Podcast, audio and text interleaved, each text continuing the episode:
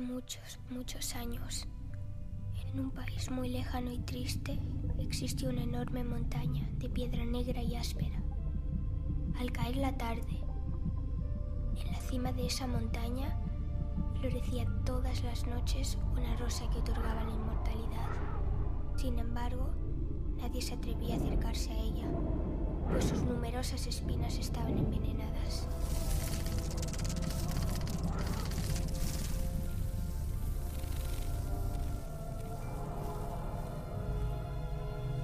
Los hombres solo se hablaba del miedo a la muerte y al dolor, pero nunca de la promesa de la inmortalidad. Y todas las tardes, la rosa se marchitaba sin poder otorgar sus dones a persona alguna. Olvidada y perdida en la cima de aquella montaña de piedra fría, sola hasta el fin de los tiempos. Bueno, bienvenidos a la segunda entrega, un poco tardía, un poco distante de la primera de eh, Los Monstruos Invisibles, que sería nuestro capítulo 3. Sí, 3, segunda parte. Quedó raro eh, esto, eh, porque al principio pensamos en hacer como capítulos divididos, pero después nos dimos cuenta que cada capítulo dividido duraba como una hora. Así que es extraño.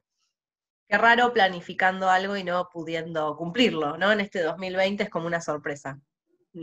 Sí, algo con nunca tantas metas, con tantas metas logradas este 2020. No, es verdad que cada capítulo, bueno, cada, cada parte de capítulo, cada capítulo funciona, eh, funciona solo, pero bueno, hicimos dos de monstruos de, monstruos, de monstruos, uno, a ver, dos de, monstruos del apocalipsis, del fin de los días. Ah, del apocalipsis, ahí va. Después dos de, vampiros. Dos de vampiros. Y ahora el segundo, de los monstruos invisibles. Sí, el sexto encuentro sería, de alguna manera, como previo al final que ya adelantamos que va a ser un solo capítulo, el de novidiciembre. Ah, pensé que ibas a decir de qué. No, no, no, de ninguna manera. Eso, eso queda en el más eh, profundo de los secretos. Sí, y no es que no sepamos, esta vez sí sabemos y vamos a guardar eh, silencio al respecto, a generar expectativa, a decir, ay, ¿de qué lo harán? ¿Qué? O sea, yo sé que la gente está preocupada por eso, no por la pandemia, no por la situación económica, sino que de qué harán eh, Bernardo y Lucía el último capítulo de podcast del 2020. Sí, sí, sí. Bueno, y entonces vamos a lo que nos ocupa directamente. Sí, sin, más preámbulos, eh, también eh, otra de las cosas que, eh, en las que triunfamos siempre es en ceñirnos a los tiempos que nos planteamos al principio.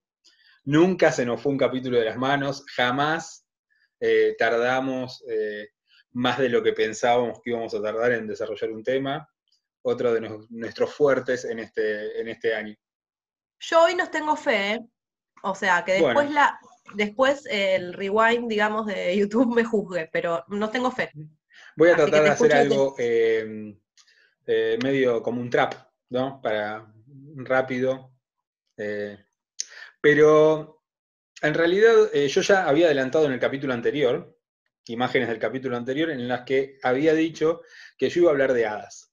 De hadas en el, este, en el sentido más amplio de la palabra, porque es la, el, hada más o menos es una bolsa de gatos, ¿no?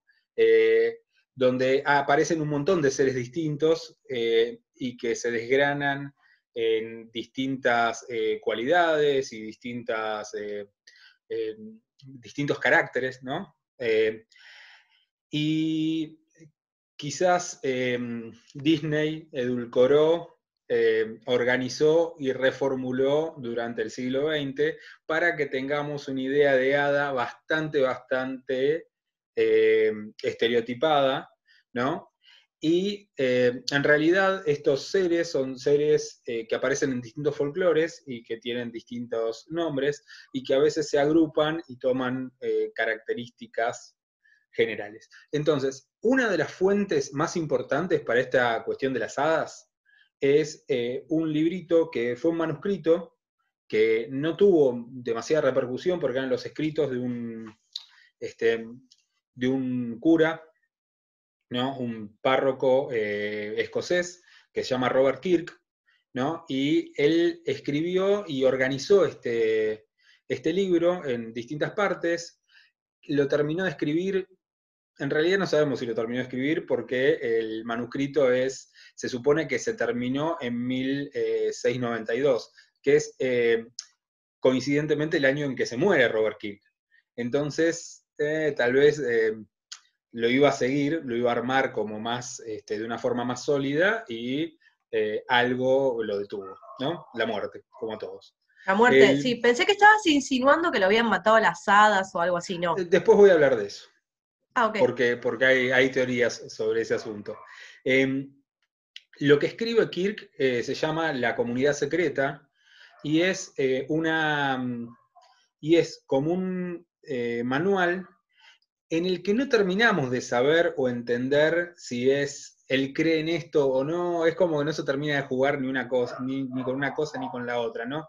Está a medio camino de un pensamiento ya más racional, científico, y un pensamiento completamente mágico. Es una cosa que no termina de, eh, jugarse para ningún lado, ¿no? Deja la cuestión abierta. Además, sí. Era cura, decías. exactamente. por, definición estaba entre esos pensamientos. Sí, pero digamos, era algo muy común también en el pensamiento científico, ¿no? Por ejemplo, Newton era un tipo muy preocupado y es, digo, e-, es, contemporáneo a Robert Kirk y, era un tipo muy preocupado por los problemas espirituales y bla, ¿no? Y Newton descubre un monstruo invisible eh, que nos rige a todos, que es eh, la gravedad, ¿no? Eh, y este otro tipo está hablando de elementos invisibles que se em, digamos, que tienen, una, que tienen fuerza sobre la realidad de los seres humanos. Entonces, este, este librito eh, empieza así. Eh, voy, voy, a leer y me voy a tapar la cara. Este, para. Eh, ¿Tenés el micrófono? Te desapareces, te desapareces. Pero, ay, no se ve el libro. Bueno, no importa. Está bien, igual, está bueno el efecto. El efecto está bien. Bueno. sí, sí, dale. Este librito empieza con, esta, eh, con este llamado, que es lo que quiero destacar, y después voy a hablar un poquito del pueblo este. Eh, es un ensayo sobre la naturaleza y actos del pueblo subterráneo, generalmente invisible, al que antaño y entre los escoceses de las tierras bajas se aludiera con los nombres de elfos, faunos y fairies, o similares, y con los términos, no los voy a pronunciar porque son todos en gaélico, y, la escritura y lo que se pronuncia no tiene nada que ver, así que me lo salteo, se hicieron lo propio entre los montañeses o escoceses gaélicos, tal y como ha sido escrito por aquellos que poseen la segunda vista y ahora recopilados y contrastados para suscitar ulteriores investigaciones. Entonces este tipo hace una recopilación de este pueblo, eh, que es el pueblo invisible, ¿no? Y que está muy relacionado con dos elementos, que son lo subterráneo y el aire. Y por eso entran estos monstruos en el, programa de hoy, ¿no? Porque una de sus propiedades es la invisibilidad. Y esta invisibilidad está otorgada por el elemento aire principalmente. Y lo que dice en Robert Kirk, entre otras muchas cosas, porque él describe toda la composición política, social, económica eh, y, lo que sea de, este, estos pueblos, ¿no? Eh, él dice que básicamente son una forma en negativo de los pueblos humanos que habitan esas regiones, que tienen las mismas costumbres que el pueblo que habita la región en la que están, pero en negativo, ¿no? Entonces se visten parecido, pero viven abajo de la tierra o en el aire. Y tienen costumbres también bastante em, humanas y entonces es muy común que en los bosques, en las en el campo, la gente eh, se los cruce y en comitivas haciendo o fiestas o funerales, que más o menos parece que es un poco todo lo mismo para este, para este pueblo, ¿no? Toda, todo funeral es más o menos una fiesta. Eh, y hay algunos de ellos, y estos son los que a mí me vendrían muy bien hoy en día, eh, son los brownies que eh, parece que se meten en las casas de la gente del pueblo y eh, lavan las ollas, limpian el piso, este, entonces, eh, invisiblemente, ¿no? Y la, gente les deja algún tributito y están ¿Pero son hadas o son duendes? Perdón la pregunta. Son de todo, pero se, digamos, todo el conjunto se refiere con este nombre que es fairy, o fairy, y que nosotros traducimos como hada, ¿no? Entonces, es y no es. Usted Porque pensaba en esos duendes que te hacen los, los regalos de Navidad, que le hacen los regalos de Navidad a Papá Noel, ¿no? Por ejemplo, gente que va y mm. trabaja gratis, ¿qué onda? Claro, es eh, bueno. esto también, ¿no? La, ponen la fuerza de trabajo en la semiesclavitud, pero parece que lo hacen de onda. Está bien, no necesitan, aparte no necesitan el dinero, digamos. ¿no? Sí, ese Viven en el aire. Claro, y aparte viven del aire, porque dicen que si hay una bebida que, está, que tiene fluvios así, eh, ellos pasan por la bebida y, eh, por el aire se les transmiten las propiedades, entonces se pueden emborrachar pasando por arriba de una, de una, claro, de un vasito de cerveza. Es, este, son interesantes. Pero una de las cuestiones que más me interesa de, lo que, de dos cuestiones me interesan de lo de Kirk.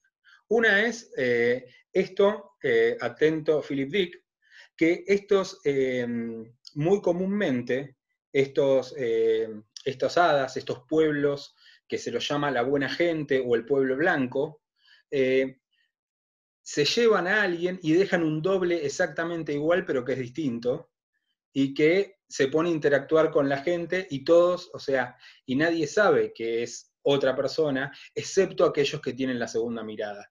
¿Quiénes son los que tienen la segunda mirada? Los que tienen la segunda mirada son gente que nació con este don, que a veces puede ser un castigo también, porque eh, lo que dice Robert Kirk es que esta gente con la segunda mirada tiene la capacidad de ver, ¿no? Con los inocentes y los animales, de ver a, estas, a estos pueblos y que muchas veces van por el campo y si se hace, si se pasa la tarde y se, empieza a hacer de noche, eh, quizás se los puedan cruzar y pegarse alto julepe, ¿no? Entonces, eh, eh, parece que son encuentros muy terroríficos, pueden ser encuentros muy terroríficos, pero también pueden ser beneficiosos porque estos encuentros les permiten a los que tienen la segunda mirada el don de la clarividencia o de ver más allá de lo evidente, como diría Leono.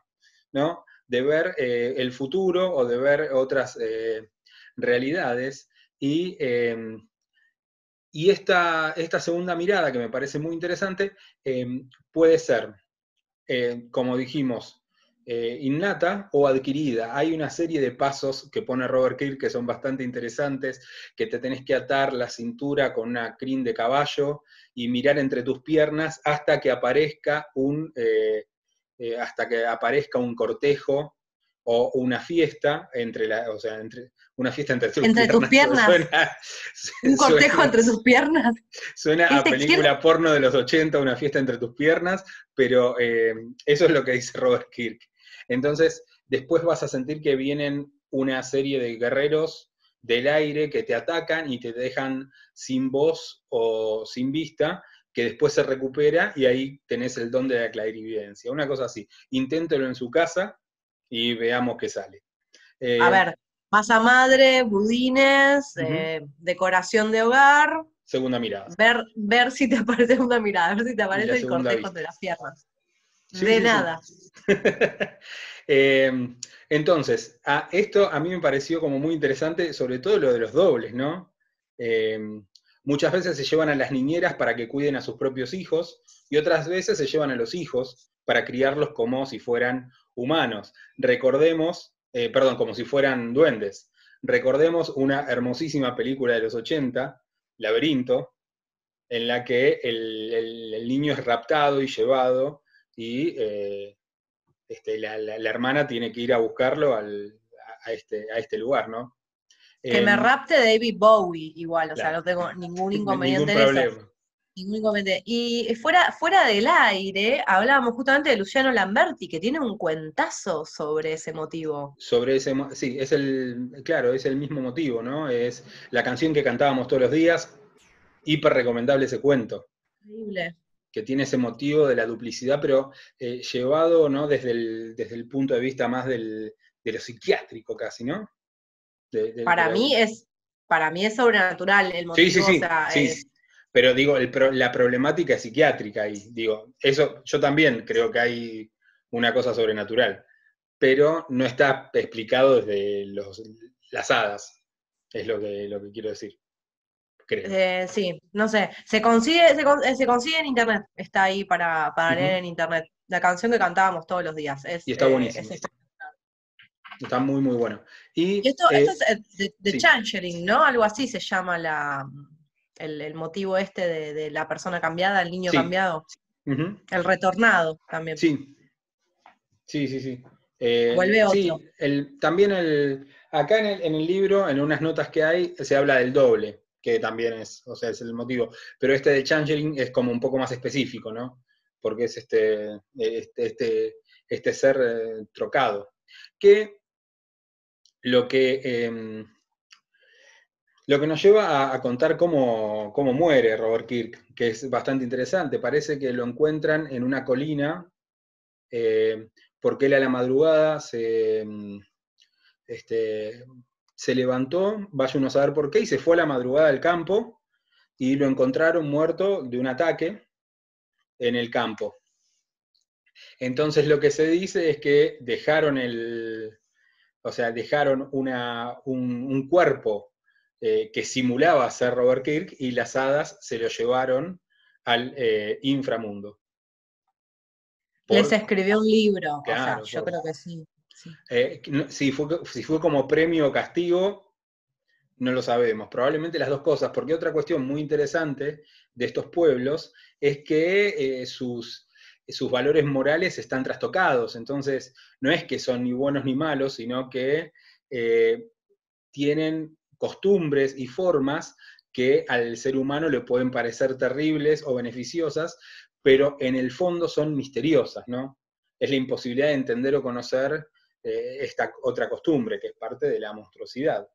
Eh, para cerrar esta, esta cuestión, voy a nombrar dos obras que me parecen súper interesantes y que son totalmente tributarias de, eh, del libro de Robert Kirk específicamente. Una son dos cuentos de eh, Arthur Machen, de quien ya hablamos cuando hablamos de Grandios Pan.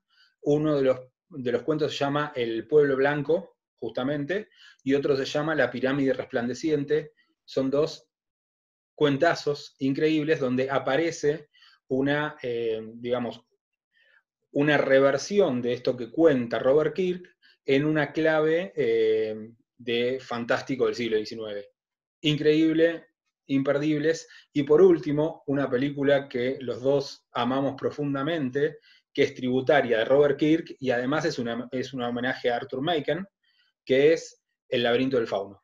El laberinto del fauno, desde el comienzo, tiene el problema de la segunda mirada, porque eh, el laberinto del fauno, recuerdo muy rápidamente, eh, Guerra Civil Española, unas, eh, una mujer y su hija llegan a un cuartel eh, en, una zona boscosa este, durante la Guerra Civil Española, y cuando están llegando, la, niña levanta una piedra, eh, una piedra agujereada en el centro, mira a través de esa piedra y ve lo que a ojos del resto es una mantis o un tatadios, y ella ve un hada ¿no? Y toda la película está atravesada por esta cuestión terrible y maravillosa del mundo de las hadas en contraposición con el mundo terrible y solo terrible de eh, la Guerra Civil Española. Es una, claramente eh, y definitivamente, y creo que en una entrevista lo dice eh, Guillermo del Toro, que es un homenaje a Arthur Machen, entre otras, entre otras influencias, esta, esta película, y es una película hermosísima. Es fabulosa y si pienso mucho en ella me largo a llorar acá en el YouTube, así que avancemos. No, pero una cosa eh, sucede que apenas ella ve eh, la dita, el hadita no es una hada Disney. No. Sí, la, la, vi hace bastante, ¿no? Pero eh, tiene como los dientes medio filositos, ¿no? Tiene, es una representación ahí medio inquietante, o sea, como que no es tan, tan campanita. Me preguntaba por qué a una historia como Peter Pan, que ya es un pibe que vive en otro mundo, le pusieron un hada, además, ¿no? O sea, qué ganas de mm. mezclar todo. Sí, eh, yo, yo, creo que lo, del hada por ahí tiene que ver con esto eh, de el secuestro del, del niño, ¿no? Que es un motivo que tiene que ver con las hadas. Después se juegan otras cosas ahí en Peter Pan, pero yo creo que ahí puede, por ahí puede venir el asunto, ¿no? Nunca lo había pensado. Sí, y bueno, después allá, en, tipo, en los países eh, de habla inglesa tienen el hada de los dientes, ¿no? Que, es, mm. que, eh, que es nuestro ratón Pérez. O sea que es un, es un monstruito asociado a lo infantil. Sí, la piedra con el agujero en el medio también aparece en Coraline, de Neil ah, Gaiman. aparece en Coraline y creo que aparece en otra, eh, en otra película que se llama Regreso a Terabitia o algo así, que también hay una cosa entre de, niños eh, en, otro mundo, ¿no? Em, y, eh, pero sí, yo en, algún momento había buscado lo de la piedra y no encontré nada. no encontré demasiadas cosas, pero claramente es una, es una forma de acceder a esta segunda vista o segunda mirada a la que no puede acceder todo el mundo, ¿no? Más elegante que mirarte la entrepierna. Exactamente, eh, buscando fiesta. Más, más socialmente aceptable, ¿no? Oh, estás mirando una piedra, yo qué sé. Claro. Ahí, eh, después eh, recuerdo un, un, libro que se llama Los Niños del Agua, que hay una película hecha que también es, tiene una cosa medio inquietante, que es, son niños que encuentran eh, en un arroyo, ¿no? Se meten adentro de un arroyo y, encuentran todo, todo un universo así férico eh, también.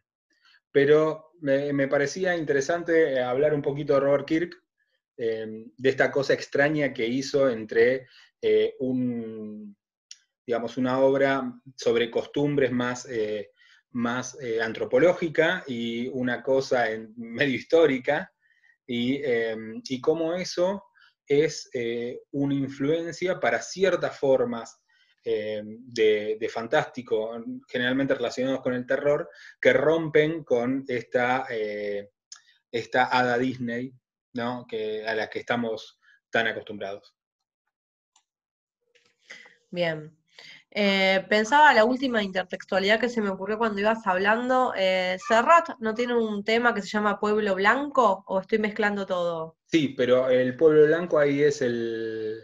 Es, el Pueblo Blanco ahí es el cementerio, porque es. Em, claro, porque en, Barcelona está el cementerio como, como dice la canción de, de Serrat, eh, colgado de un barranco.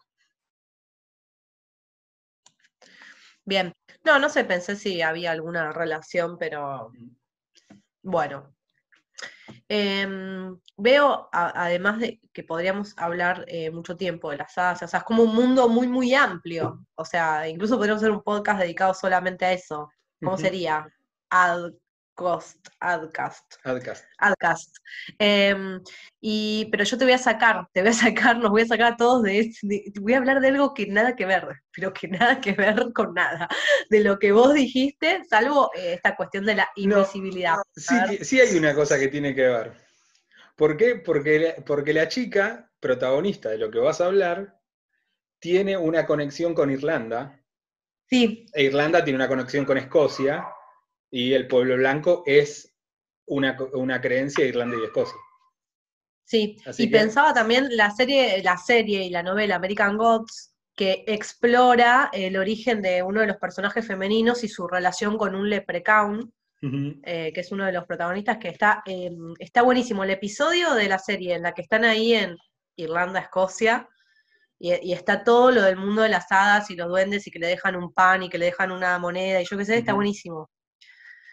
Em, pero bueno, bien, me voy a ir mm, al siglo XX, no, al siglo XXI me voy a ir.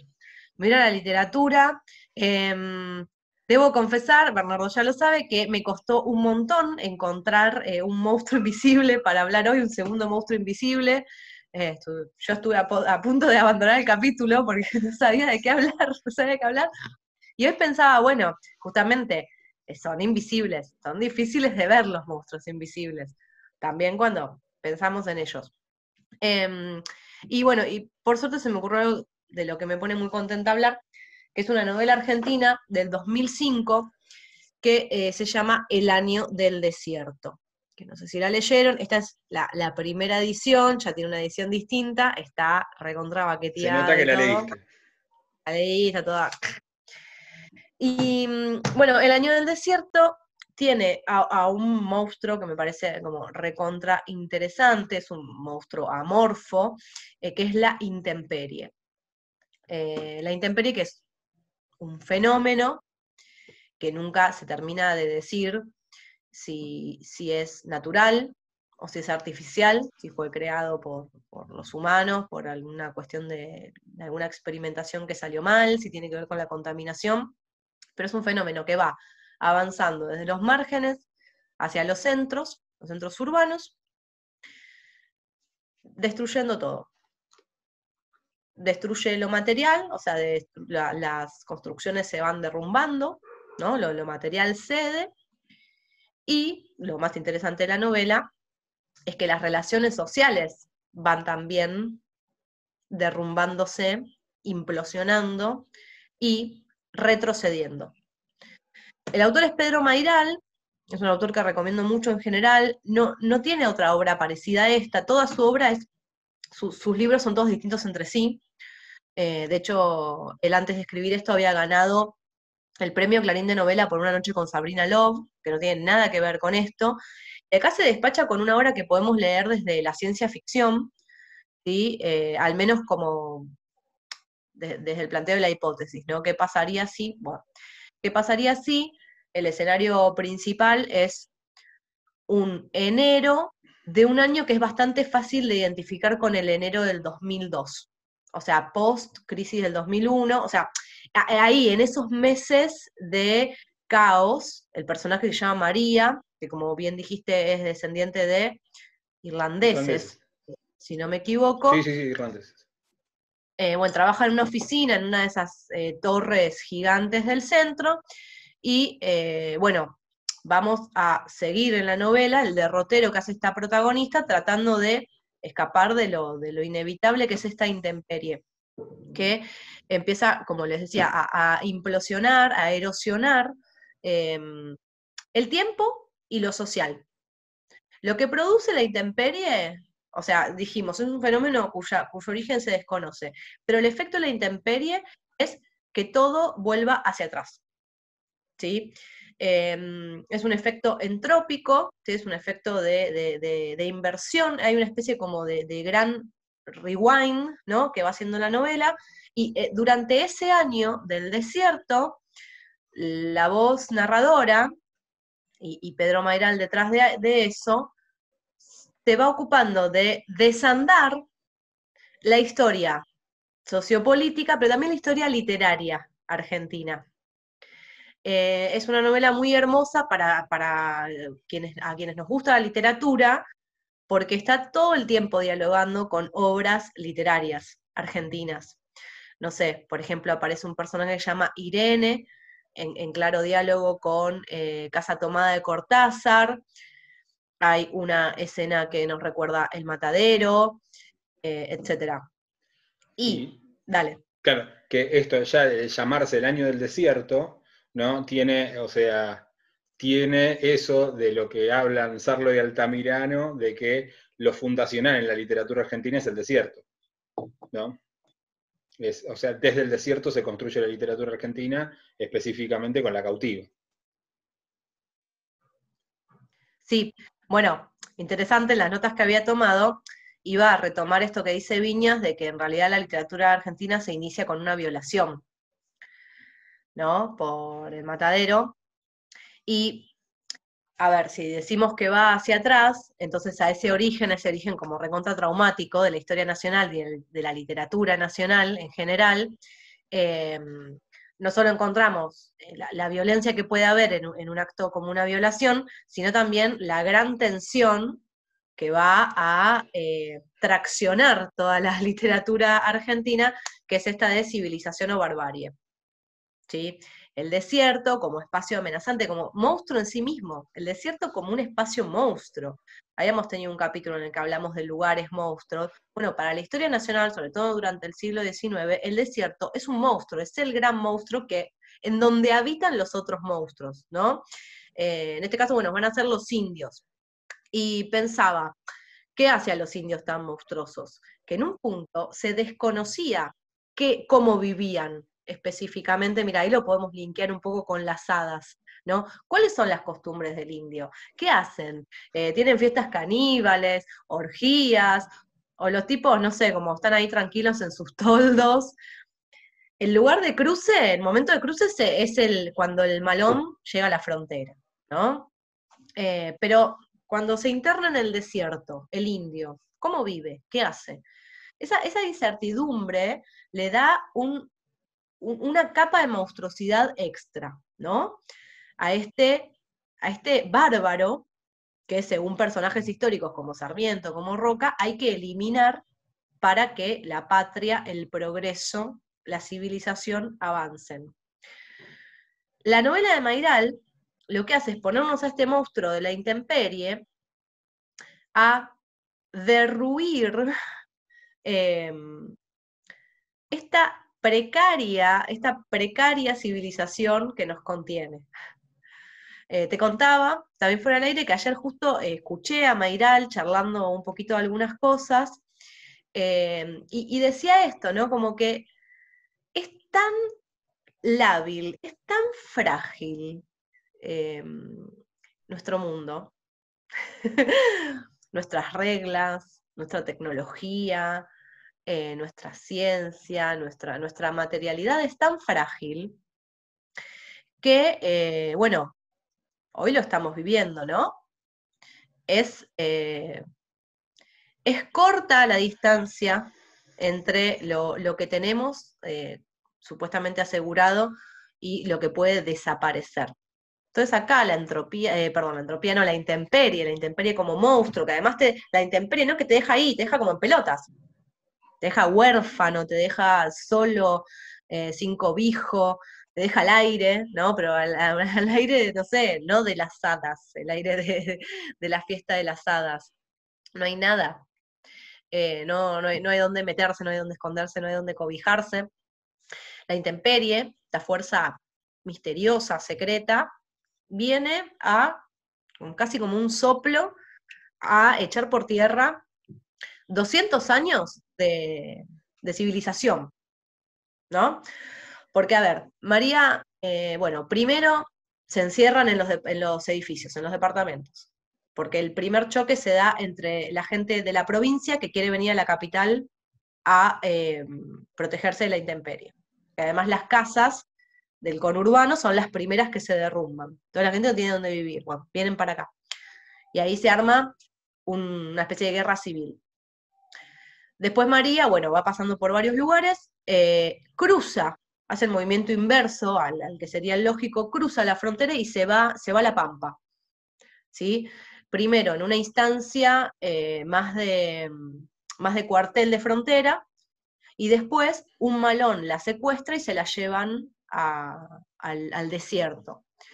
Ella termina escapando de ahí, cae con otra tribu, eh, que son los U, que son unos grandes personajes que viven en la orilla del delta, y finalmente va a volver a la ciudad, que es una ciudad, por ejemplo, eh, donde, bueno, ya los edificios prácticamente no, quedan, no queda ninguno en pie, salvo la Torre Garay, em, tomada por caníbales, ¿sí? en, una, en una clara alusión a, a la fundación de Buenos Aires y el canibalismo que pusieron en práctica los conquistadores cuando, cuando llegaron y se empezaron a morir de hambre acá.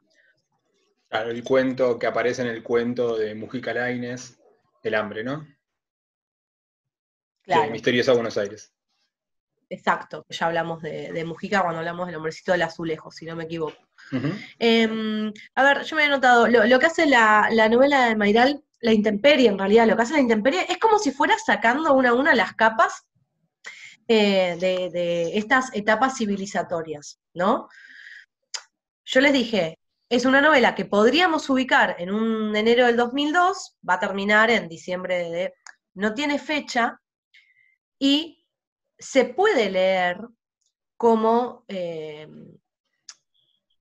no una perspectiva, o sea, no, no, no es una anticipación, pero sí es un, es un tiempo alternativo, ¿sí? Y si bien todo retrocede, en realidad es un futuro. O sea, el tiempo sigue avanzando, lo que va retrocediendo es el comportamiento de los personajes, los espacios, etc. Eh, ya les digo, hasta llegar a la Fundación de Buenos Aires, María, la protagonista, finalmente va a cruzar el mar, el océano y va a volver a, su, eh, eh, a la Europa de sus ancestros. Em, mientras pensaba las cosas para decir hoy, y, pensaba en esto de, la, de, la, intemperie deshaciendo los tejidos sociales, ¿no? Pensaba en la barbarie como monstruo, eh, pero como monstruo que devela el fracaso del progreso. Y me acordaba de esta frase de eh, Marcelo Cohen, otro escritor argentino que nos gusta mucho, que eh, vos, la, vos la conocés, creo, ver, y me parece sensacional, dice, es más bien la seguridad de que el mundo ha fracasado, como si el hombre, concebido por el titanismo renacentista y realimentado por la ilustración, hubiera probado de demasiadas formas su incompetencia. Intemperie viene a decir, bueno, esto, ¿no? La precariedad, la fragilidad de lo que eh, creemos que nos contiene, ¿sí? Llamémoslo progreso, civilización, que es algo que se puede deshacer, que se puede corroer, que se puede derrumbar, así, en nada, claro. En nada. Y bueno. Eh, perdón, que te interrumpa. Y por fuerzas que no podemos entender, porque en la novela esas fuerzas no se entienden de ninguna manera, no se explican, hay una, eh, hay una cuestión de que está en todos lados eso, ¿no? Y es, no puedo combatir con aquello que no, que no sé ni qué es, ¿no? Claro, y, el, y la intemperie como monstruo, ponele, bueno, es el origen ¿no? Em, en su proceder también es monstruoso, pero después lo que termina siendo monstruoso es este, este loop histórico, en realidad vamos a llamarlo, ¿no? Este repetirse de, este repetirse de los traumas, de los momentos más violentos de la historia argentina. Van pasando, bueno, por las distintas dictaduras, eh, unitarios y federales, etcétera. O sea, este, esta, esta, historia sangrienta que nosotros tenemos, ¿no? No solo ha, pasado, sino que vuelve a pasar. La intemperie ahí como eh, haciéndonos revivir a María, la pobre María es un personaje recontrasufrido, y a los lectores, haciéndonos vivir todos esos momentos tremendos a lo largo de un año justo. Eh, bueno, la, novela la recomiendo un montón. Y una última cosita, esto que decía de, bueno, eh, cómo, cómo, viven los indios, ¿no? ¿Qué hacen en el desierto? El desierto como un monstruo, etc. Esta novela es de 2005. En 2017, una autora argentina, Gabriela Cabezón Cámara, publica su libro Las aventuras de la China Iron. Y ahí no hay monstruos, pero la quería mencionar por esto. Tiene un personaje que es irlandés, si no me equivoco, inglesa, irlandesa. Y ella viene a completar la imaginación de eh, qué hacían los indios, de cómo vivían los indios en, ese desierto. Y eh, es una especie de eh, barbarie alegre, de, vida utópica, libre, llena de gozo, de placer, ¿no? Em, pensando en esta en esta fijación de, lo que está del otro lado de la frontera como el monstruo, lo que hace ella me parece que es recontrainteresante, porque, bueno, un poco lo, que vos sugerías con las hadas, ¿no? Parece que tienen una vida medio divertida. Amenazante porque no es lo que conocemos, pero como que la, pasaba, la pasan bien las hadas, ¿no? Y bueno, y acá Gabriela Cabezón Cámara pone, pone a gozar a, este, a este monstruo histórico, ¿no? Lo pone como libre, como, como asociado al placer, también despojado de todas las imposiciones ¿no? que, traería el ser civilizado. Em, entonces, bueno, cerrando, pensaba entonces en la intemperie, que es un gran monstruo de nuestra literatura, que es un, que es un monstruo que después va a volver a aparecer en otras obras. Hay, otras obras que se escribieron después del 2005 eh, en Argentina que, que van a, continuar con esta idea de un desierto monstruoso o una intemperie o bueno, o un retroceso en el tiempo, ¿no? Ahí, bueno, no me voy a meter porque estoy cuatro horas, pero, pero bueno, eh, tenía que ver con eso. Y por supuesto que no se la ve, se la ve por sus, por sus efectos. Em, eso. Eh, sí, yo estaba pensando cuando hablabas en eh, El sueño del señor juez de, Carlos Gamerro, donde también aparece una representación bastante interesante del indio. ¿no? En El sueño del señor juez es un juez de, un, de un fortín de frontera, que ya dejó un poco de ser fortín y, se está estableciendo como si fuera una, un pequeño pueblo, ¿no? empieza a impartir justicia de acuerdo a lo que va soñando. Esta es la premisa inicial. Eh, es bastante interesante y hace, tiene un diálogo con Martín Fierro, ¿no? Y eh, el personaje protagonista en un momento se va a vivir con los indios y lo que se encuentra es algo eh, mucho más terrible en, un sentido, pero en el sentido de cómo estaban viviendo eh, los aborígenes, ¿no? Y cómo ese monstruo del que se habla es en realidad una construcción mental del, este, criollo eh, y que es funcional a un determinado sistema de poder. Y Martín Fierro no lo sabía, pero él también era el monstruo de la civilización cuando hace su canto y cuando va y mira a los indios, los mira con desprecio, mm. como algo amenazante, como algo bárbaro, mm. sin ser consciente de su propio lugar ya completamente desplazado de, la mm. civilización. Sí, sí. Bueno, nada que ver, viste, con las hadas, pero vos tenías una anécdota, como para volver al principio. sí, em, para, eh, la sección. La sección. Que es Ojo, cuando te vayas, a San Clemente. O sea, en realidad. peor que cantar el feliz cumpleaños. Es peor, es peor.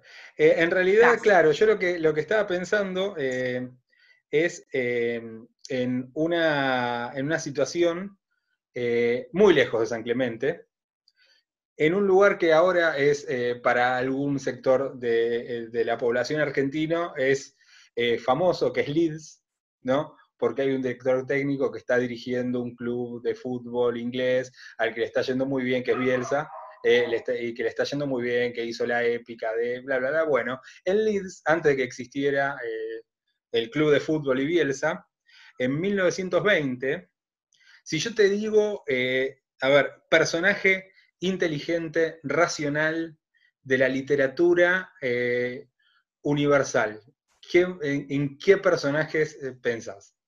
Ya lo sé, voy a hacer trampa, pero si querés te lo digo, pero ya lo sé. Es Sir Arthur Conan Doyle. Claro, bueno, el, Sherlock Holmes, ¿no? Que es la creación de Sir Arthur Conan Doyle, ¿no? En 1920, o sea, Conan Doyle eh, crea a Sherlock Holmes a partir de em, el método de eh, diagnóstico que tenía un profesor de él en la universidad porque él era médico. Y eh, entonces es como, Conan Doyle queda como atado a ese símbolo del racionalismo eh, fines del siglo, este, fines del siglo XIX, ¿no? El iluminismo que todavía no había fracasado. ¿eh? Exactamente, pero para Conan Doyle fracasa, y Conan Doyle eh, tiene una serie de cuentos que no son tan conocidos, que tienen que ver con lo paranormal, e incluso se empieza a meter con el mundo paranormal, sobre todo creo, si no recuerdo mal, porque un hijo de él había fallecido en la guerra, entonces él estaba buscando todo el tiempo poder comunicarse. En 1920, dos chicas, dos niñas, una de ellas está en la foto que está acá atrás, para los que lo vean por YouTube, este, eh, dos, niñas le mandan fotos, que es, una, es esta foto, de ellas jugando con hadas en el, en, el ¿cómo se llama? En el jardín.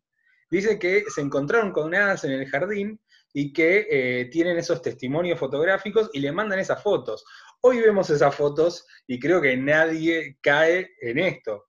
Conan Doyle entró como un caballo y empezó a hacer artículos diciendo, bueno, que se descubrió finalmente el, este, el mundo de las hadas y que estas eran pruebas y su reputación quedó manchada para siempre cuando se enteraron eh, de que estas eh, fotos eran, eran falsas.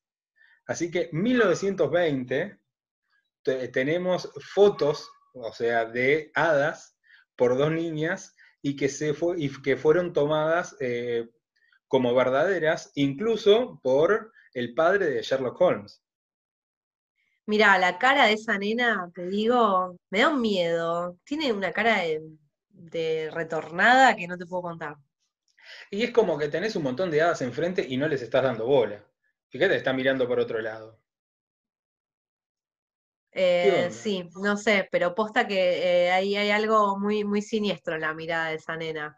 Eh, y pobre Arthur, porque además habrá dicho, uy, mi reputación está manchada y no sabía que 100 años después nadie se iba a enterar, que vos ibas a traer la vergüenza de decir Arthur Conan Doyle a nuestro podcast. Pero yo no lo sabía eso, no tenía ni idea. Eh, me parece es una forma de decir, ojo, cuando te vayas de vacaciones con las fotos que haces y cuando ves las fotos de las vacaciones de otros. Total, total. Eh, ojo con eso. Mira, con lo que contabas y, y, con lo que yo charlaba, me parece que no sé si tiene que ver, bueno, sí, tiene que ver con la invisibilidad, ¿no? Como que al final em, este, las fuerzas invisibles que, que, amenazan el progreso, la civilización y yo qué sé, están en su, en su propio seno, ¿no? Como que no hubo nunca, en realidad, un momento en el que eh, el progreso haya sido algo positivo o la civilización haya triunfado totalmente, digamos, o que, que no se vea amenazada, ¿no? Bueno, ahora estamos bien. Ahora sí. Está todo bien, la ciencia, la salud, la educación, la sociedad. Nunca, siempre estamos ahí como al borde. Em, tal vez, bueno, el monstruo, el monstruo, los monstruos sean esas, esas ideas, ¿no? Sí, sí, porque es, eh, eh, es una necesidad discursiva, muchas veces generar esa solidez, ¿no? Eh, para, para, evitar calculo de la locura y el caos, quizás. Eh, o, por intereses secretos eh, más inconfesables.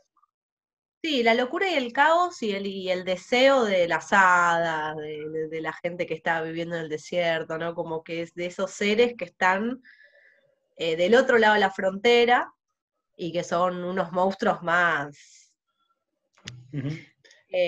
más libres, ¿no? Más, más tranquilos. Que son otras formas de deseo, otras formas de organización. Más relajados, monstruos relajados. monstruos relajados. Bien, que pensando también en el laberinto del fauno, ¿no? Sí. Que es bueno, un mundo con otras reglas, no sé, como tómalo o mm. déjalo. Claro. Así que, bueno. bueno, em, cerramos. Cerramos este capítulo, anteúltimo capítulo del año, que se va a venir el capítulo final. Sorpresa. Totalmente. A todo, a todo monstruo. El último capítulo a todo monstruo con invitada especial, esperamos. Y bueno, eh, como siempre les agradecemos la vista, la escuchada y em, nos ayudó un montón que nos recomienden, que nos compartan, que nos liken, que nos arroben, que nos hashtaguen, sería. Sí. Sí, sí, sí. Eh, ámennos, demuéstrenos su amor. No, no, en serio, agítennos eh, si quieren que sigamos. Bueno, muchas gracias por todo y nos retiramos, ¿no? Cuídense.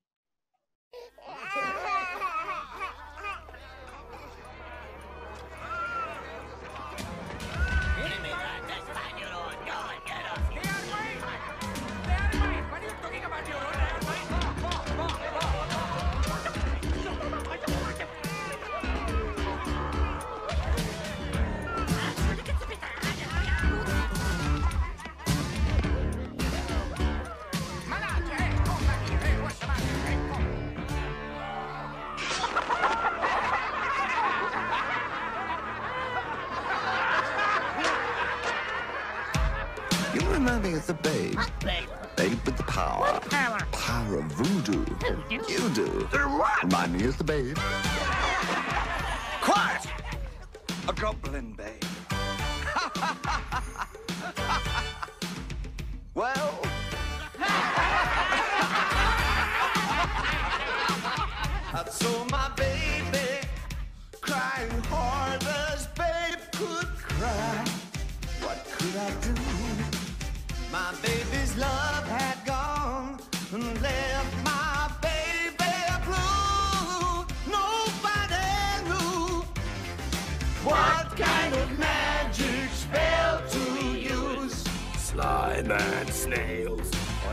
it comes down on the whole. And baby said, Dance, magic, dance, dance, magic, dance, magic, dance, magic, dance. Jump, magic, jump, magic.